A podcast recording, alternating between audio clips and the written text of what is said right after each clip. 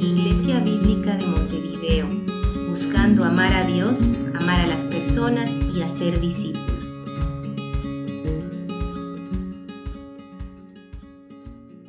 Muy buenos días hermanos, quería eh, compartir el devocional de esta semana y mm, leyendo un poco la, la, palabra en esta semana encontré un pasaje que sorprendió mucho eh, se encuentra en Hebreos 11, los versículos 24 y 26, y hablan acerca de la fe de Moisés. Y llama mucho la atención porque muchas veces destacamos la fe de Moisés con los grandes milagros. Pero en este pasaje nos muestra una manifestación de la fe de Moisés, pero en las luchas o en las luchas del diario vivir, de las decisiones que tenemos que tomar en el diario vivir en nuestra vida cristiana. Y dice así en Hebreos 11, 24 al 26. Por la fe Moisés, cuando ya era grande, rehusó ser llamado hijo de la hija de Faraón, escogiendo antes ser maltratado con el pueblo de Dios que gozar de los placeres temporales del pecado, considerando como mayores riquezas el oprobio de Cristo que los tesoros de Egipto, porque tenía la mirada puesta en la recompensa.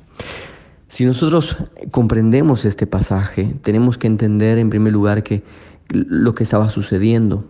Moisés había sido adoptado por la hija de Faraón, por tanto, rechazar el ser llamado hija de Faraón implicaba rechazar todos los privilegios que, eh, que podría tener al, ser parte de, la realeza, del probablemente en ese momento el imperio más grande que podía existir en, en la tierra conocida.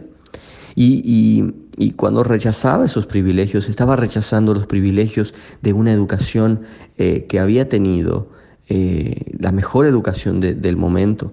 Estaba rechazando el vivir en un palacio. Estaba rechazando tener la ración de comida, de alimenticia del rey, por tanto la mejor que pudiéramos tener en en el momento. Probablemente Moisés estaba rechazando también el preocuparse, el no preocuparse en asuntos eh, básicos de su vida, porque tendría sirvientes que se encargarían de eso, como el cocinar, como el limpiar, como el tener la casa en orden. No tendría que preocuparse en nada de esas cosas básicas de la vida. Y también mirando afuera por su ventana, no tendría que preocuparse de trabajar y de recibir el maltrato que recibía su propia gente. Por tanto, tenía privilegios muy grandes cuando si él era llamado hija, hijo, perdón, de la hija de Faraón. Y nosotros pero tenemos que entender que toda esta carga de privilegios venía con una carga cultural y religiosa muy, muy fuerte. Y por eso era la lucha de Moisés. Recuerden que cuando José va a Egipto y es nombrado el segundo de Faraón, José pierde su herencia en Israel. Y su herencia se la pasa a sus hijos. Pero no existe una tribu de José en dentro de las doce tribus de Israel. Y eso es porque la carga de ser un egipcio venía con una carga cultural y religiosa muy importante. Y entonces cuando Moisés miraba para afuera y veía a Israel y veía su cultura, lo único que Moisés en realidad podía ganar de ir a su cultura, porque era una cultura que vivía bajo, bajo las sombras de, eh, de, los egipcios, que vivía bajo la sombra del trabajo, y además de un trabajo eh, de maltrato, un trabajo que no trabajaban para ellos, trabajaban para los egipcios bajo una esclavitud, lo único que podría haber de beneficios de salir y ser parte de ese pueblo era una cercanía con Dios, era pertenecer al pueblo de Dios, a la familia de Dios. Entonces tenemos esos dos lados de Moisés, un lado en el que está lleno de los privilegios de ser un egipcio y por otro lado el único privilegio de ser parte de la familia de Dios. Ahora, cuando nosotros vemos estos dos lados, vemos muchas veces interpretada, vemos muchas veces cómo se manifiesta en sí nuestra lucha contra nuestro pecado. Y por eso en este pasaje dice que esta era una lucha, era una tentación de Moisés en contra de su pecado. Acerca de acercarnos a los privilegios de nuestro pecado versus ir a favor de la cercanía hacia Dios. Y entonces, ¿cómo luchó Moisés contra este pecado tan grande? Y lo que nos dice acá el pasaje es que luchó por fe. ¿Por qué? Porque si nosotros vemos la situación solamente con ojos humanos y vemos a través de esa ventana desde el palacio real y vemos a un pueblo abatido, a un pueblo caído, a un pueblo donde sufre con el sudor de, sus, de, su, de su frente, realmente sufre, para además no tener una esperanza eh, en esta tierra. Y por otro lado vemos para hacia adentro de la ventana y vemos las riquezas que tengo en ese, en ese lugar. Eh, podemos pensar, o podía ser la tentación de Moisés, pensar que el Dios de los egipcios era más grande que el Dios de Israel. Y muchas veces nosotros pensamos igual, pensamos que el placer de estar con Dios está ligado al placer del bienestar, de la salud y del placer o de la salud económica que podemos tener o que nos puede dar Dios a nosotros. Pero esto no es así. No es así porque estamos viendo en la vida de Moisés que el ir y acercarse a Dios era más complejo, más desafiante y muchas veces con muy poca recompensa material, como hemos visto en este caso o en muchos otros casos en la Biblia. Pero sin embargo, Moisés tuvo que haber visto algo de pertenecer, algún valor de pertenecer a la familia de Dios más grande. Y eso es porque Dios en la Biblia nos promete más de una vez un gozo y una plenitud y riquezas más grandes. Pero esas, este gozo solamente lo podemos ver y lo podemos entender a través de la fe. Y lo entendemos a través de la fe porque podemos entender, como en el versículo 25, que los placeres del pecado son temporales. No importa cuán grandes sean, como en este caso, una vida que pudiese haber estado cómoda para siempre durante sus 80, 90 años de vida, no se igualaban a otros placeres más grandes. No importaba cuán, cuán estable pudiera ser su vida material, era solamente un placer temporal. Moisés miró esa prosperidad material y la vio como simplemente temporal.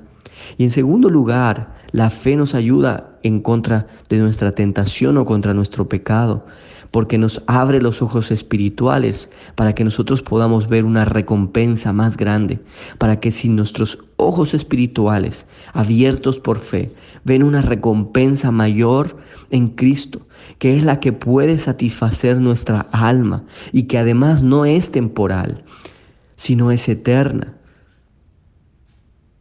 podamos alcanzarla a través de Cristo. Eso es lo que hace la fe en nuestra vida. Eso es lo que nos enseña cómo luchar en contra de nuestro pecado hoy en día en nuestro diario vivir. Y vemos de que esa lucha es por fe.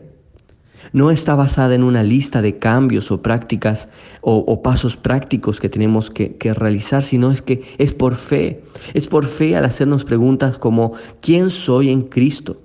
¿Soy un egipcio que busca placeres temporales? ¿O soy un hijo de Cristo que busca un gozo superior?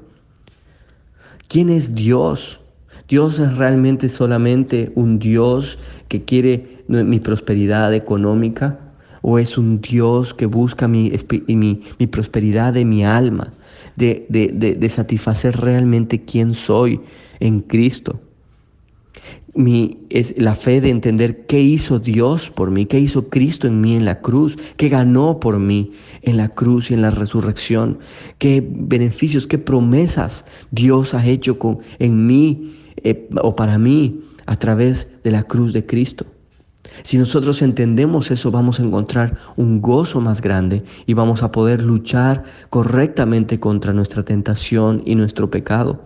Nuestra lucha se encuentra en tener nuestros ojos abiertos acerca de quién somos en Cristo, de quién es Dios para nosotros, qué hizo Dios y qué prometió en la Biblia. Por tanto, Nuestra lucha la realizamos a través de las palabras que Dios ha hecho con nosotros en la, en la Biblia. Por eso dice en el Salmo 16, 11, me darás a conocer la senda de la vida. Y la única forma es encontrar esa fe a través de la Biblia y de la oración. Pedirle a Dios que nos muestre en su palabra esas grandes promesas y nos dé fe para creerlas y tenerlas presentes y saber que nuestra búsqueda de Dios es lo más grande que podemos encontrar, que nuestra búsqueda de Dios es algo permanente y es nuestro más grande tesoro. Por eso el versículo de 11 del Salmo 16 continúa y dice, en tu presencia hay plenitud de gozo, en tu diestra deleites para siempre. Señor, gracias porque tú eres el gozo más grande. Ayúdanos a entender esta verdad. Ayúdanos a entender tu grandeza, Señor, por encima de nuestro pecado, por encima de cualquier promesa que el mundo nos puede hacer. Señor, ayúdanos a entender que cualquier oprobio, cualquier eh, malgaste en esta tierra, no son semejantes al gozo que tenemos delante. No se pueden igualar a eso. Por eso te pedimos que pongas nuestros ojos en la recompensa para que, Señor, podamos amarte a ti por sobre todas las cosas. En el nombre de Jesús. Amén.